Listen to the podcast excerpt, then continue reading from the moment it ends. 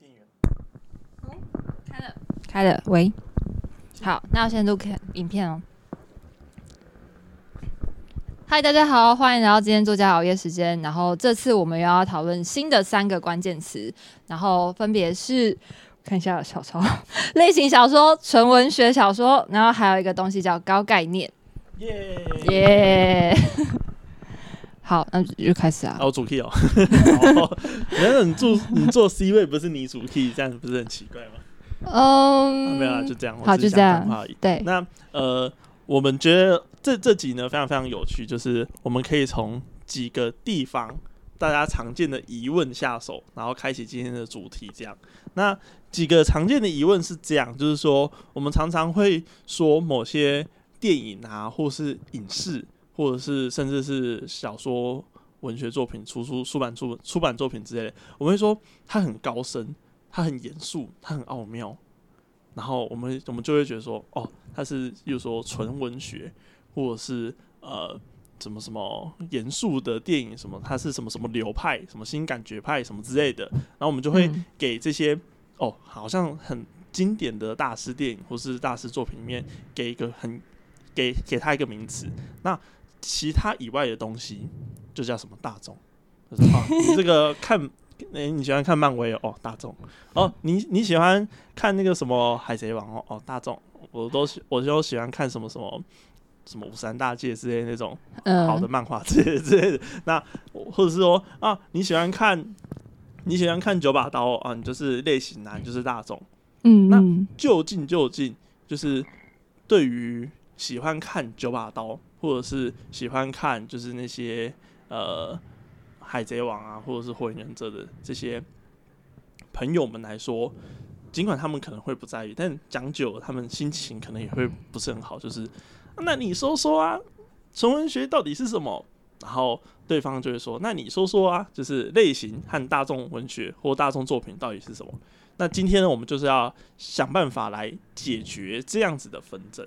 那我们就嗯先从、呃大众大众的类型文学，或者是啊大众文学作品或类型作品这样开始。那之所以会有大众文学或者是类型文学呢，它其实其实在我们的词条定义里面，它是同一件事情。那为什么它叫做同一件事情呢？也就是说，它大众文学，我们可以把它想象成它是专门对大家来说是一种很高度娱乐化的作品嘛。那但是它为什么有高度娱乐娱乐化？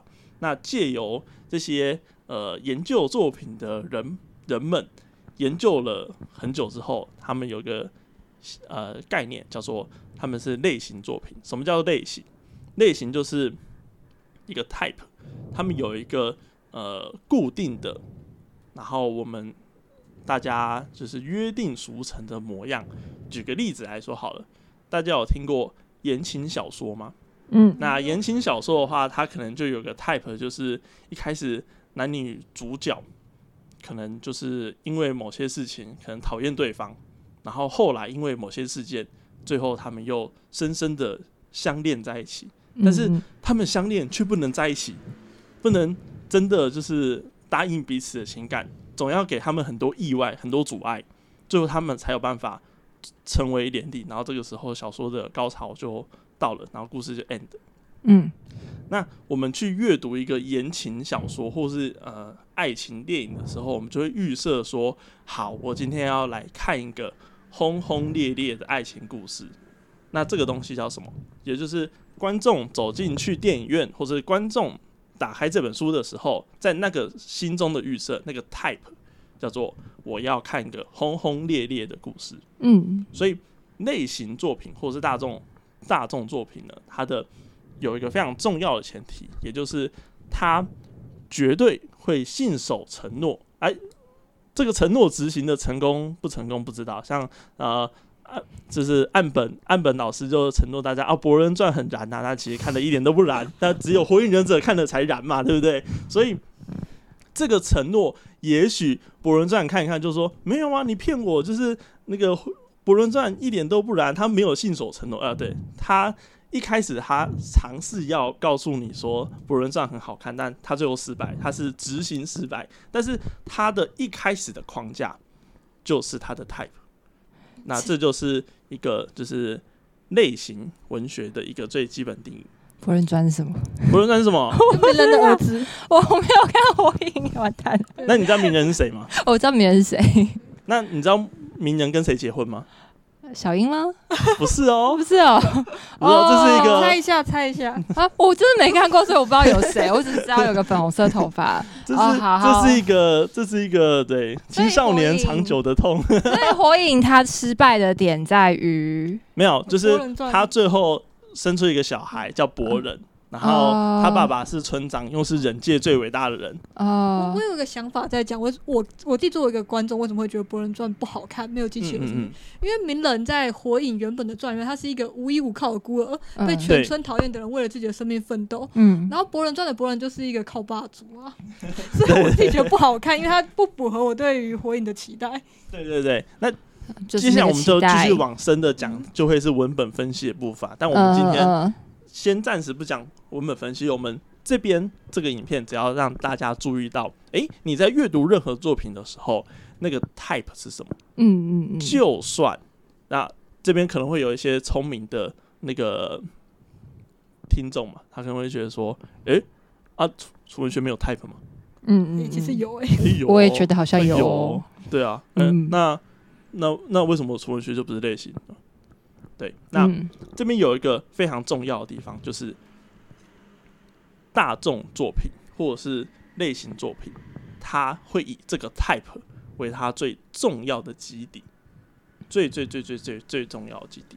嗯那这个基底呢，有的是我们今天去看零零七，哎，零零七里面难道没有一些就是呃很感人的，或者是间谍杀来杀去，或者是开枪射来射去以外的情感吗？哎、也是有啊，可能吧，也是有啊。可能，但某些人读起来，哎、也是有啊。哎、难道漫威的作品里面，难道没有就是我们对时空的探讨，我们对人类未来科技的愿望吗？哎、也是有啊。我们没有对人性的，就是比如说啊，美国队长你要卸任了，谢谢你之类的。嗯嗯嗯我们没难道没有这样子的情境吗？哎、也是有。嗯但是这些区分的最最最最重要的原点就是，他会，你还是会希望你走进电影院之前和翻开书的那一那一刹那那一刻之前，你能够接受这是一个超级英雄电影。嗯嗯，对你可以在纯文学里面找到 type，但是纯文学不承诺你 type。哦，对，但大众作品它就承诺你，你今天会看得非常感人。看完这个《火影忍者》，看完这个《鬼灭之刃》，你会觉得非常热血。啊你要是没有热血，呃，我的错，这样。嗯，但是嗯今天可能是一个呃纯文学，或者是一个比较严肃电影，然后不会承认你东西。对，那这个就是类型作品它最大最大的特色。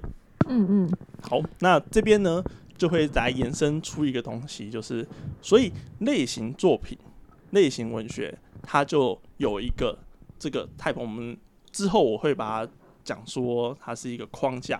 这个框架呢，它有一个非常重要的特色，它就是能够快速的复制和生产。嗯嗯，诶那我们会看到，漫威迷最常被嘴的地方就是，哦，超级电影、超级英雄电影都长得一模一样啊。为什么？因为这个 type 已经出来，所以它可以嗯大量的被制造和生产。那对于喜欢超级英雄电影来说，它是一个非常棒，它是一个超级重要，而且是超级美好的世界。诶、我超喜欢超级英雄电影。如果我今天是在什么一九六零年代，我只能看超人；但是我今天活在二零二二，我可以看一大堆的超级英雄电影，这是一个十分美好的世界。所以大量的复制和大量有这些框架，它不是一件坏事。对于嗯喜欢这些东西的人来说，但这个喜欢这个东西人以外的人，想要批判的人，对他来说，他就会说这个东西是啊复制啊，嗯这个东西是啊自我重复之类的，抄袭吗？对，自我抄袭、自我重复，你玩不出新意，这样好无聊。对，那这个 type 它就会受到一点挑战。嗯对，这就是我们现在所看到大部分就是这些所谓的大众作品和非大众，例如说哦很文青啊，或者是哦我非常的就是就是很影迷的作品，他们最常炒的一些议题或者是炒的一些内容，然后它的其实根本的原因就在这，也就是其实双方接受这个 type 的利基点其实是不一样的。嗯嗯嗯，那这就是类型作品的部分。那类型作品呢，我们还可以再延伸出另一个特色，也就是高概念。嗯，什么是高概念？高概念很高吗？有低概念吗？哎、我真的有人问我这个问题、哎，其实有啊那、，什么是低概念？那、是高概念。其实在，我记得是在外文系吗？还是什么的？就是它的高概念好像是另外一个意思。我的词条我来讲好了。好啊，你讲。啊 对，什么是高概念？好啊，高概念其实是从好莱坞编剧圈来的。对，所以这个东西其实也不是什么什么文学家、理论家发明的，它其实就是呃好莱坞编剧圈，因为他们每天都要看非常非常多个剧本，而且很多剧本其实可能只瞄了一眼，然后就丢掉，没有机会被拍出来，也没机会再被使用，所以他们必须要培养出一个快速的方法，就是能识别出一个东西怎么样拍出来有可能会卖座，所以它其实就是方便好莱坞编剧工作的他们去识别的一个一个方式而已。然后高概念通常会有一些特点。其实它只有一个最常见的例子，就是用侏罗纪来举例，就是如果什么什么事情发生的话会怎样？对所以是如果恐龙有一天复活的话会怎样？对对，就这就是高概念，就会变成。不知道《侏罗纪公园》哎、你没看《侏罗纪公园》吗？有啦，哦，吓死我了！对啊，所以《侏罗纪公园》就是，如果恐龙复活这件事情本身就已经会让人家好奇会发生什么事情，所以错它这部电影就是只是它的高概念就是说，你可以抓到一个问句，然后抛出这个问句之后，你会吸引人想要继续看下去。那另外它还有一些特点，比如说它要有卖相，恐龙其实好像是史蒂芬史皮伯让恐龙这个东西有办法让小朋友喜欢，是他《侏罗纪公园》这个电影开始的。对，所以他他们要求的可能说，哦，你还要有卖相，你的卖相是什么？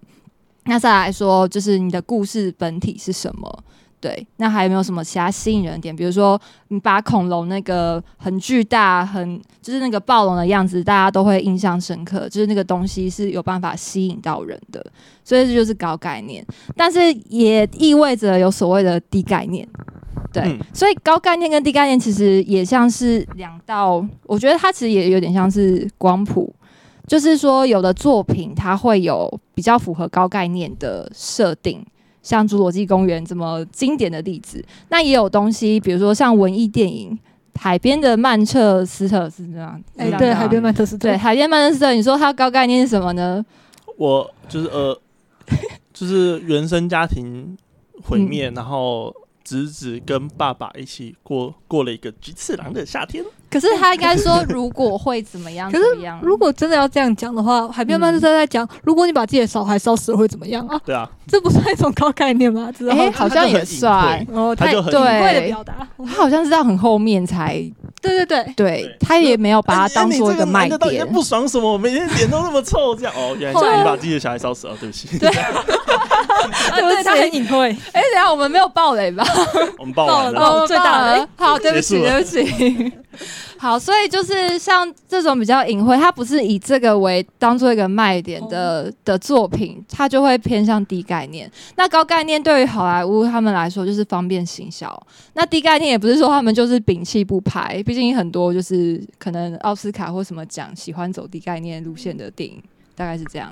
好，那我觉得这边可以再多一个多几个步骤，然后让读者更能去感受一下为什么需要高概念这件事情。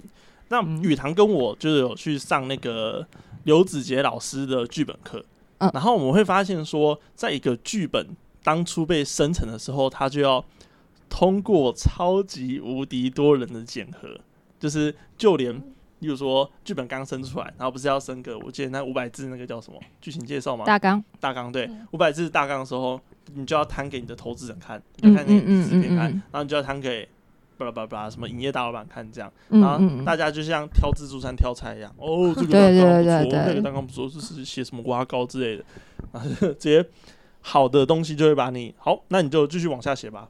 嗯，然后哦接下来你往下写，就是说人物小传、人物传记，然后你就要再再补一块，再补一块，再补一块，嗯整个流程非常非常的能感觉到为什么好莱坞叫做工业。嗯，因为对。他故事还没有出来，只是先大纲筛选了才接着写嘛。对，但是在那个时期，投资人就已经在那个地方。对，就是在拉资金的，然后嗯你如果在当下，例如说你是一个编剧好了，然后你想要在好莱坞一战成名，但是前面一个可能华纳影业的这个总裁到你面前就说：“哎，写的什么？挖高，我听不懂，我看不懂。哎，你来解释一下。哎，你解释有哩哩啦啦哦，好，用在这个圈子混的这种感觉。所以为什么为什么我们要那么强调，或者是这些好莱坞的编剧们最终发展一个东西叫做高概念，也就是嗯为了要在这个高强度的资本竞争和这个好莱坞的工业的世界里面脱颖而出。嗯嗯嗯。然后其实我也觉得小说里面也有高概念的这种例子在。哦，嗯你，要先跳那么快吗？也可以啊。哦 啊，没有吗？没有啊有啊跳有啊，你还有有你还有要那个吗？没有没有，你继续。哦，好啦，反正我我觉得其实像侯明刚刚一开始讲到的类型小说，嗯，对，商对吗？对啊，我觉得就是比如说，我觉得光是小说的书名，你就可以区别它是不是类型，就是走类型小说这种路线呢，也很明显的框架，还是是走就是大家说的纯文学的小说这种框架。五指转身啊！我没有带着任何的能力转身到了异世界。对对对对对，类似这种就会觉得哦，这完全就不是纯文学，而且光是这种书名其实也是很有高概念的，你就会好奇说哦，所以他从异世界，我也不知道妈妈妈妈的能力是全体二年级哦，我带着妈妈穿越到异世界，妈妈很强。哦，就是对啊，会让人家好奇吧？日本轻小说书名都很少长这样。对，我觉得比较让我印象深刻的例子，因为其实我看的不多，叫做《我想吃掉你的胰脏》。嗯，对，其实很感人啊。哎、你有看吗？啊好吃吗？我没有没看。你说这句话还是这个故事？这个故事，但是一开始看我就觉得莫名其妙。对啊，就是为了要吸引你的就是呃那呃，个阅读欲望嘛，对不对？对对对，所以在书本的，就是各除了标题上面，它会承诺你一个我这个故事的高概念的话，那这边如果我再丢一个陷阱题的，那嗯，那你会说有些作品是低概念，但还还是有概念。那你觉得你的食肉的土球的低概念是什么？哇，其实我食肉的土球是有高概念的。对啊，来有什么啊，高概讲讲讲？讲讲讲，好，我直接讲。我觉得周成自己讲的好奇怪，但我还是讲。就是我一开始其实就我在发想这个小说的时候，其实就在问一个问题，就是说如果有那个时代日治时代的时候，有一个女性，她靠着这种类类似假结婚的方式，然后为了博得自由，会发生什么事情？哦，对所以如果我们靠套刚刚的公式，强啊！如果这世界发生了什么事，会怎样？对，所以你的公式就是，如果一个女性在日治时代背景下治时代的女性去靠假结婚，假结婚来换取自由，会怎么样？去日本换取自由，会怎样？这样？也应该比较像是靠着假结婚换取自由。嗯，你不是去日本了吗？对啊，可是他是重点是因为要假结婚，哦，去日本倒不是重点。哦，了解。嗯嗯嗯，好，对啊，所以不管我们会发现任何的书，就算是纯文学或者是呃，就是类型小说，嗯像我们的从从历史小说，我们他他还是自己会强调说，其实我也是有高概念，但是他会用“其实”这两个字，就是其实我是偷偷藏在里面嗯啊，嗯等待大家去发现，嗯，但我不会直接把它打在书名上面，书名就写“食肉的土球”，就想说嗯这是什么食谱啊，正常被人家说的是植物图鉴。啊 植物图鉴这样。对，没好错。那我们刚刚呢就讲了很多高概念的东西，你还有要补充吗？嗯那我就进纯文学。哎、其实我觉得你在讲 type 的时候啊，我就一直在想到，其实那个 type 会一直随着时年代在改变。例如说英雄电影好了，以前的英雄电影喜欢的叙事跟现在英雄电影喜欢的叙事不一样，而且像是我觉得我不知道是不是诺兰拍的那个蝙蝠侠系列之后才开始有这个改变，还是更早之前就有。但是我是从诺兰拍的那个黑暗骑士系列系系列，我就觉得好像他在挑战说，就是超级英雄难道就是真的代表的是正义吗？就是在小丑的那一集，就是小丑他一直在不断挑战社会的道德的那个底线，但是也同时挖出社会很多黑暗的东西。啊，没有啊，DC 很听说很久以前就是长这样，啊，是哦，对啊，听说。，DC 这么有深度，呃，其实我我觉得那就只是翻译成而已，也不能说多有深度。啊，那啊我们的编号差点出现了。好，我其实看的很少，但是就是我就觉得说现在的超级英雄比较喜，我觉得大家会开始去探讨这个东西。而且喜欢反英雄，对不对？现在喜欢的对类型是反英雄。我也觉得，嗯嗯。然后还有之前不是有那个小丑的个人电影，对，对，然后我就开始在那边查，到底小丑在这个电影里面算不算是一种一种反英雄？然后网络上有的人说是，有的人说不是。对，有的人就认为他还就是一个反派而已，但有的人会认为说，但是他好像有在挑战某种社会的那个制度什么的，所以他有的人会认为他是一种反英雄。先不讨论定义的问题，但是我就觉得大家好像注意到这块。对，我觉得，嗯，宇堂提的很有趣，虽然他发现类型随着时间里面公式改变之后，会不会要产生新的类型？比如说，一定是嗯先有英雄类型这个电影才会出现反英雄吗？嗯，对，嗯他们的的这两个类型之间的关系，就要该怎么看待？这样，嗯我觉得就嗯是某种程度上，它就是这种编剧的选择，而且不管是你最终有没有英雄和反英雄，它都还是在英雄电影的这个框架里面在哦玩。例如说，嗯哦，确实，就算就算最后美国队长回归凡人，然后变成了一个老人这样，但是最后他还是有承接的那些后续的漫威电影的那些演员，然后说哦，我要成为新一代的复仇者，然后为这个世界。呃，复仇这样，或者是我们嗯刚刚讲的小丑，你不觉得只要只要引起这个讨论，只要让大家意识到说，诶，是不是这个 type 好像是被打破了，嗯或者是这个 type 好像延伸出了有一点不同的花样，某种程度上，它就是在这个框架里面成功做出具有识别性的作品嗯的一个成功的非常重要的象征。因为你要是连作品都不成功的话，你的 type 很不明显，然后呃，故事说的不好看，你的读读者和观众连讨论都难讨论，这样。嗯嗯嗯，对啊，所以我觉得这个就是一个好的影视作品的地方。例如说，大家会讨论说，呃，什么什么《鬼灭之刃》好好看，然后这个时候动漫名就是说，呃，小孩子才看《鬼灭》啊，什么之类的，就是去诋毁或者 diss 这个作品，或是呃，《鬼灭》画的这么烂，或者是他一点都不不燃，一点都不热血。就如果会去讨论它的框架也没有达成，并且是很多人讨论的时候，嗯，他某种程度上它已经是超级大成功。哦，我觉得这是一个类型作品的某种程度上的荣耀嘛。它的嗯荣耀的地方就是大家都在讲它，大家都尝试要定义它这样嗯嗯嗯。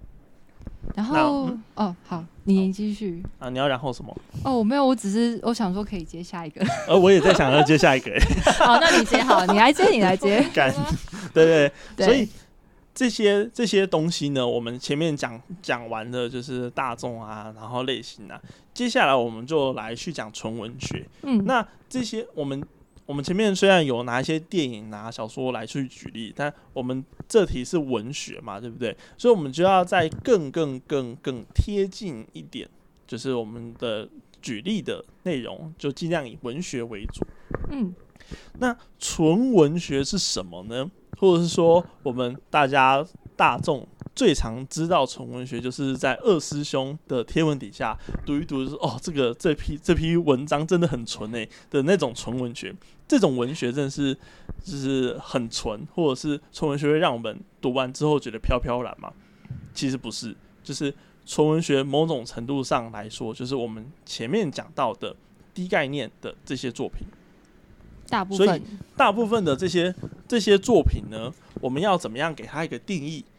在这个时候，我觉得我们可以加一个小很一个很有趣的前提，就是我们在本身我们这个团队在讨论的过程中，我们会发现说，我们不管是给纯文学的作品一个像是有一个框架的讨论，例如说它是，例如说它大量生产，我们那个类型作品是大量生产嘛？那纯文学是不大量生产吗？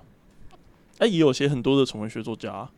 对啊，对卖啊的很好的或。者是你就说好，那所以类型有框架，所以纯文学没有框架嘛？没有，我们刚刚就讨论了，它有框架啊，食肉的土就是框架 啊，不是拿好出来编。好好好好，可以可以可以。所以这个时候，我们如果如果我们说就是就是这世界上有没有一个叫香肠的反义词？然后说，所以气死是香肠的反义词嘛？我们就嗯，嗯什么意思？所以气死和香肠，我们就发现某种程度上，纯文学和类型作品，某种程度上，他们的分类好像就有点像气死跟香肠，也就是他们好像没有办法直接这都是食物而已。对，都是食物然后没有什么相对概念。对，没有什么相对概念，他们嗯就是、对，是食物。哎，对可是加在一起好像蛮好吃的。对，所以就很多人在加。很多人在加。那我我们后续我们会冒犯一点，是的到我们会聊到一点冒犯加的这个东西的话题，这样。哦那我们前面就先讲定义的东西，所以在我们讨论的过程之中，我们不管是说啊，纯文学有时候它就是有很很多标签，我们会觉得它很悲伤啊、很痛苦啊什么之类。但是难道没有很好笑的纯文学吗？嗯，或者是嗯难道没有刻意就是强做悲伤，或者是那些很魔幻的纯文学嘛？哎、还好像还是有啊。所以在找了这么多定义之后呢，最后我们从去讨论外国或者是呃出版界或者是台湾的现况之后，我们最后找到一个比较能够去执行的定义。这个定义呢，叫做要看你的出道方式。那在呃文学界呢，出道呃不是讲文学界，就是在文坛的出道方式呢，它可以分成两种。第一种是你透过文学奖，并且广为人知。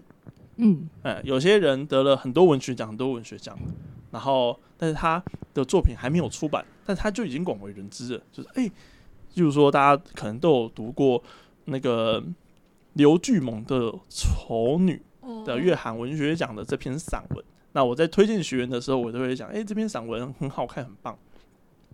那他就只单单靠文学奖就广为人知啊，或者是我们去看看我们的伪鱼贩指南的凯伦，啊，他他就靠文学奖，就大家说、哦，这个人好厉害哦，他怎么可以一次拿那么多次文学奖？诶，他的作品有一种很有趣的深度和很很棒的写实的味道，这样，所以他就是透过文学奖的方式让大家知道，这是文学奖在台湾的这个历史脉络里面，它一个比较有趣的发展，就是很有趣的地方，就是台湾的文学奖超级无敌多，跟外国比起来，我们就是超级无敌多文学奖。嗯，所以我们透过单篇作品出道，就是一种我们可以把它视为，诶，哦，所以你有得过什么什么文学奖，所以你也是写纯文学哦。那个时候，虽然那个人可能嘴巴不承认，没有啦，没有啦，我不是纯文学，但你只要听他不承认他是纯文学，他就是纯文学。但如果你你是一个类型作品小说家的话，他会直接承哦，对啊，我就是写 BL 的，哦，对啊，我就是写 GL 的，这些我就是写火影忍者的这些。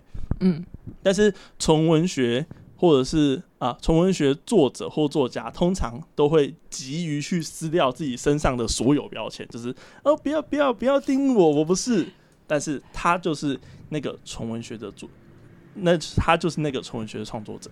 嗯那第二个出道方式就是借由出版社的出版方式给你做定义。那这个出版方式举凡什么行销啊、宣传啊，或者是这本书的厚度，例如说我们我们我们看大意跟那个那个叫什么《魔戒》，都是二十几万字，超厚、超厚一本，对。但是我们我们大意就会把它归类在纯文学那个地方，我们魔界就会把它说哦，它是奇幻文学这样。嗯，所以我们会发现说，出版社以及作者去对这个作品做出定义，主动对做个这个作品做出定义的时候，我们就可以区分它是不是纯文学。那这就是我们讨论出来两种方式，第一种就是第一种就是文学奖，第二种就是出版。那简称呢就是你的出道的方法这样。嗯嗯嗯，所以这个时候，就说它就衍生出一个非常有趣的现象。那这边就要举一个很有很大家可能都有听过的人名，就是说呃三岛由纪夫。嗯然后三岛由纪夫他是日本已经他在活在还还活着的时候，他就已经是日本非常重要的当代作家。但是他有一部作品一直被大家无视。等等，性命出手哦，你，今天借到了。对我借到他当初在出版，他在出版的时候呢，他是在一间就是大众的呃出版社出版。嗯嗯他其他的作品有什么曹操啊，什么什么离离扣扣的，什么金阁寺，都在呃，就是我们的文学的那个出版社，然后出版嘛，然后大家就说哦，作家评论就会彼此讨论什么之类的。但是他的性命出售，我记得是作为什么电视剧还是剧本什么之类的，然后去跟跟着另另一间出版社一起出，然后那间出版社是偏向那个纯文学出版的时候，当初就没有受到很多重视，直到二零一五年，这本作品才在日本出版界重新受到读者的喜爱，就说啊，赶快出一出。然后二零一六还二零一五年，就是台湾的出版社也才跟着一起出出来。嗯所以这边我们就会发现一个很重要的现象，这个现象叫做你是纯文学作家，那这个认可是来自于外部的认可。你会发现这个认可是很外部啊，文学奖是外部的认可啊，出版社出版社也是很外部的认可，他我们都没有谈到作品的特色、哦，所以你的性命出售这个东西，如果你不受到外部认可会怎么样？哎、你死后二零一五年才出版，然后才被到大家所广为人知。哦，原来三岛居夫有性命出售这本书，嗯。这个就是一个纯文学很有趣的现象，很有特色的现象。可是它不是大众吗？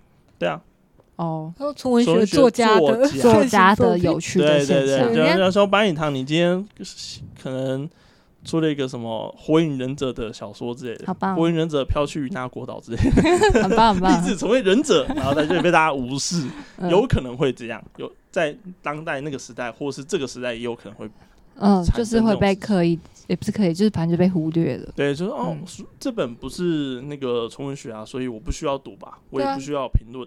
他在打嗯广告时一直强调是最后一部娱乐性作品，很多书迷没看过的娱乐作品，一直强调它的娱乐性。对对，然后一直强调说他没被看过，因为事实上 大家也都不知道这是什么东西。嗯，没错，这就是呃纯文学我们所以可以看到的很有趣的现象，就是它会不不会被看到，或者是大家都想要跨到类型那个地方去，但太过去了，它就会不见。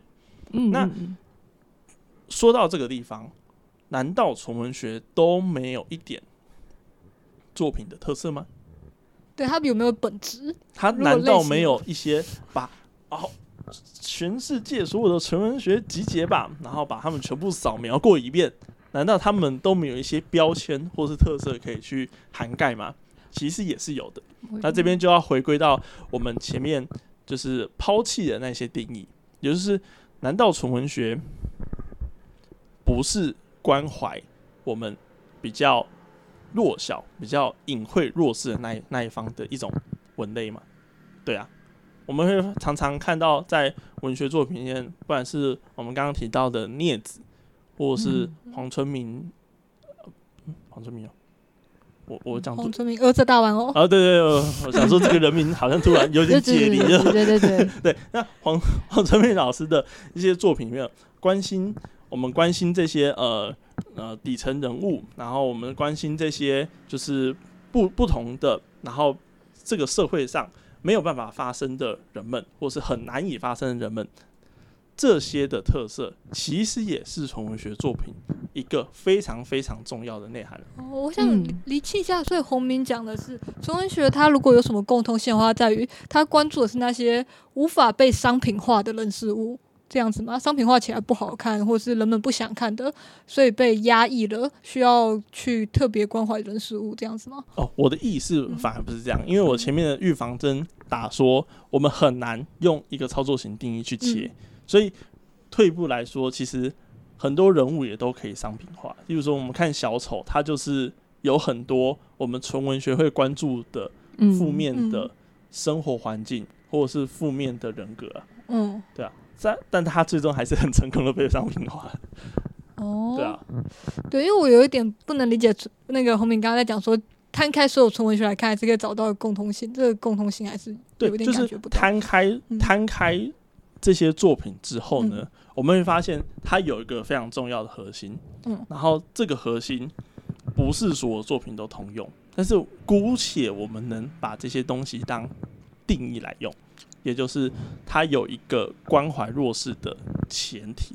哦，前提啊，对我觉得，嗯那这个前提呢，嗯我自己的定义，我自己定，我自己在呃不太算是，我觉得没有，好像没有跟大家取得共识，但是我自己会对这东西有一个小小的感觉，就是呃，你会看《哈利波特》，《哈利波特》的生活过得很苦，然后父母双亡，然后被的继父继母虐待，然后住阁楼，但是他的痛苦在这个魔法世界里面，他可以从他的魔法学校得到新的朋友，然后新的认识认识。嗯，如果这个作品最后告诉你，哈利波特这一切都是他的一场梦，他根本就是哇精神有问题，他的精神根本有问题。然后他只是对着墙壁，然后鬼画符，然后说你们这些麻瓜，然后说啊这个孩子就疯了。这样。那你觉得大家就都会觉得说哦这个好纯文学这样，但是最后他是真的有伏地魔存伏地魔存在，然后打败了伏地魔，这个作品却又是类型作品，那中间的差异是什么？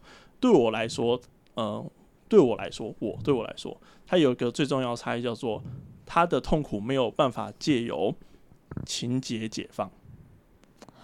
啊，也就是说，纯文学最终还是要告诉你，这世界上存有一个痛苦，尽管它是在纸上面，尽管是在纸上面，尽管这个纸上面说的所有事情都有可能发生在我们身上，但它终究没有发生，终究它在作品哦，对，然后这个痛苦是在写在纸上面的。嗯类型作品它不会去追求这个痛苦，但是纯文学会去追求这个痛苦。哦两者的追求不一样。类型作品是追求那个框架的好玩、娱乐性，或是有没有完整性，这样里面可能也是有痛苦哦。嗯，但是纯文学去特意的去追求那个痛苦的本身。对，然后在词条里面呢，我是用那个尼尔盖曼的其中一本书的序，嗯然后那本序里面就讲到说，一对夫妻，然后他在他在那个新婚的时候买了一一台打字机，嗯然后那打字机就是自己打字这样，然后打字的内容呢，全部都是这个新婚夫妻未来的结婚数年后的生活，然后里面的生活极为痛苦，什么丈夫虐待妻子啊，什么妻子怎样怎样发疯啊，什么之类，然后这两对新婚夫妻就看得非常非常的害怕。看了这个非常非常害怕的故事之后，最终最终妻子告诉丈夫说：“其实最终我们都不知道我们的生活有没有可能变成这样。那些痛苦的故事只是留存在纸上，虽然我们有可能会变这样，但最终我们希望它还是在只存在那那个纸里面。所以我们会发现说，我们在阅读纯文学作品的时候，我们好像要特地去就是修养啊、晋升啊，说哦，好，我今天要面对一个一个人的生命故事了，严肃的嗯，我们要面对一个严肃的东西了，或者是我们要面对一个就是一个国家国族的伤痛，例如说呼吸秋千，就是一一整个呃犹太民族的被集中营困在里面的历史故事。嗯我们已经准备好要面对这个严肃的东西的时候，它可能就是纯文学的本质。而这个东西，这个痛苦确实存在，并且难以被解放。这是我自己对它的定义，就是痛苦难以被解放的文学作品。哦，我对纯文学的定义有一些跟你像，也有不一样的地方。我对纯文学的定义比较直观的想法是，我觉得纯文学在揭露隐蔽的事情。然后洪明刚刚讲的，我觉得听了很有感想，所以这个常常被隐蔽起来，就是那个生命本质的痛苦。嗯嗯，因为大家很难去谈它，所以常常它是隐蔽的东西，所以被写在纯文学里。因为我刚刚很认真在想，所以说纯文学是关怀弱势吗？好像也未必，因为纯文学很常可以踩在政治不正确的线上面。对对嗯对，所以我在想，对于我而言，纯文学真正有趣的点就是，它不是关于强势弱势、正义或邪恶，它在关揭发某种隐蔽，而那个隐蔽揭发下来，确实有可能是人类生命本质的一种痛苦。对，它可能是嗯非常奸诈狡狡猾的对，但却是一个真实存在的人。他真的是一个很奸诈的人啊！他真的有一些很，就是我们我们看到他可能是很可恶的地方，但他同嗯却同时很可怜。对，嗯我们希望大家看到。对，所以我觉得这种结论，那你觉得跟我讲的不太一样的地方，跟我想的不太一样的地方是？不太一样，就是因为我的重点可能会放在隐蔽，而不是痛苦。譬如说，非常隐蔽的愉悦也有可能。哦，所以变成成为学你的主题啊好奇的是揭露这样。对对，我好奇，我的重点可能会放在揭露这里。哦，那我觉得嗯揭露也不错啊。啊，有疼。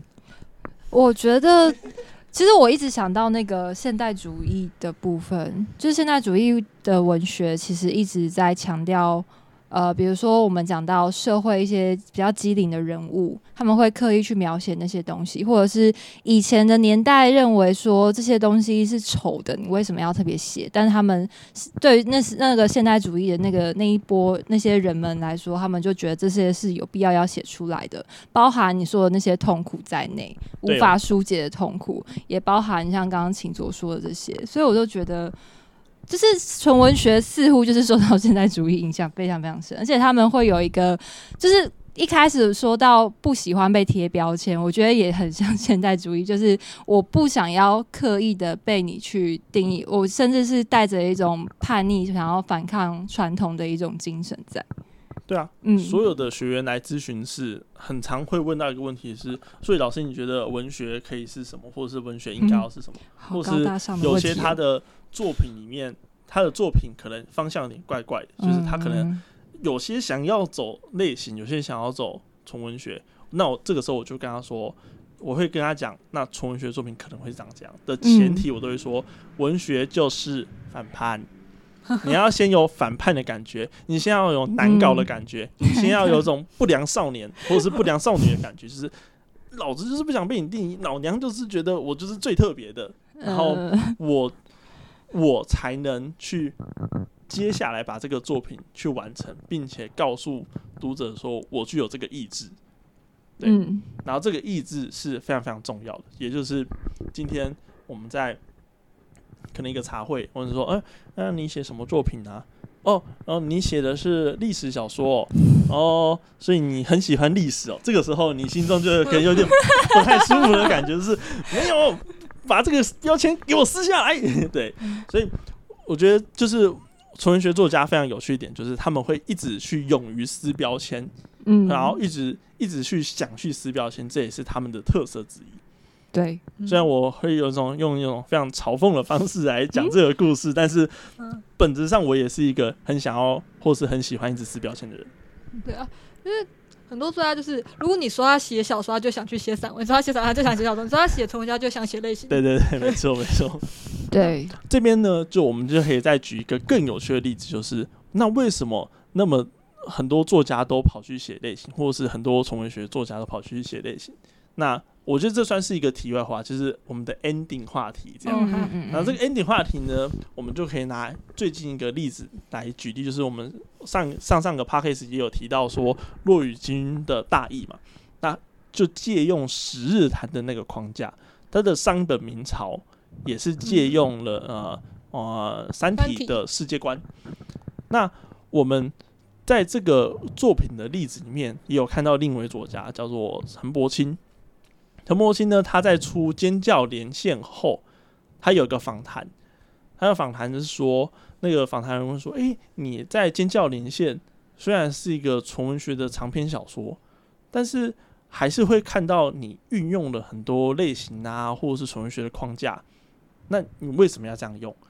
那我们可以想象说，陈柏兴他其实被问这个问题，看他可能被问了数百题，然后数嗯两三百题，都是类似这样的问题，就是你到底为什么要跨过去啊？到底为什么要跨过去啊？或是你跨过去的感觉是怎么样啊？所以他那个时候的回答就是这样。我我找一下原句，我找一下原句。哦，他的原句是这样讲的，他是说。啊，我原本想要做桥梁，那就可能在讲的是类型和纯文学，没想到纯文学圈说太类型，类型圈说他妈的根本就看不懂，然后怎么就说，哎呀，我不是要说这其中是谁有问题，我是要说在座的各位全都有问题。嗯哼。那这句话看似是气话，那我们也会看到一个非常有趣的现象，就是，诶，只要你在文学作品里面运用到类型的框架的时候，大家都会诶挤破头来问你说，诶，你为什么想做这个尝试？然后你为什么想要做这些变化？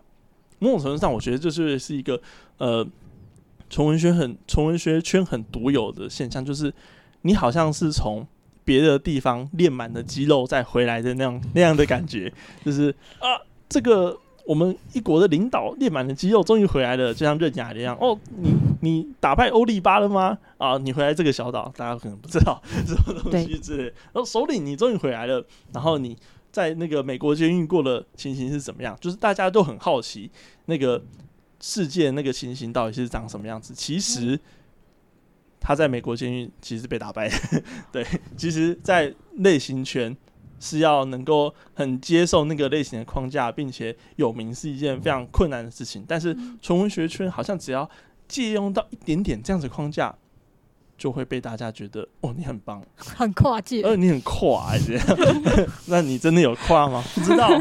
那跨成功吗？嗯，不知道，呃你有跨过去吗？不知道。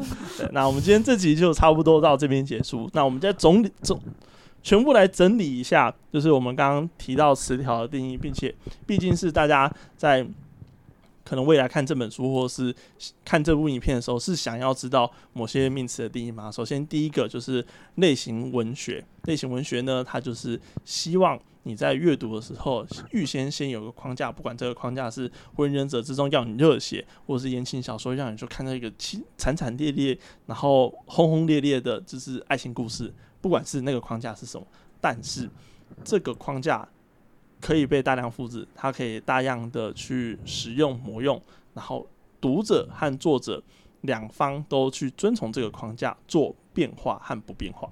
这就是类型作品里面它的独独有特色。然后第二个就是类型作品里面，它也有一个很常见的，就是行销或者是说故事的方法，叫做高概念。那高概念呢，就是如果这个世界如果这个世界发生这个这个什么东西的话，会怎样？对如果这个世界，就是如果这个日治时期有一个女生假结结婚了，会怎样？谢谢大家帮我洗消书，谢谢。好，那请大家时候的土多多购买丘时候的土土球。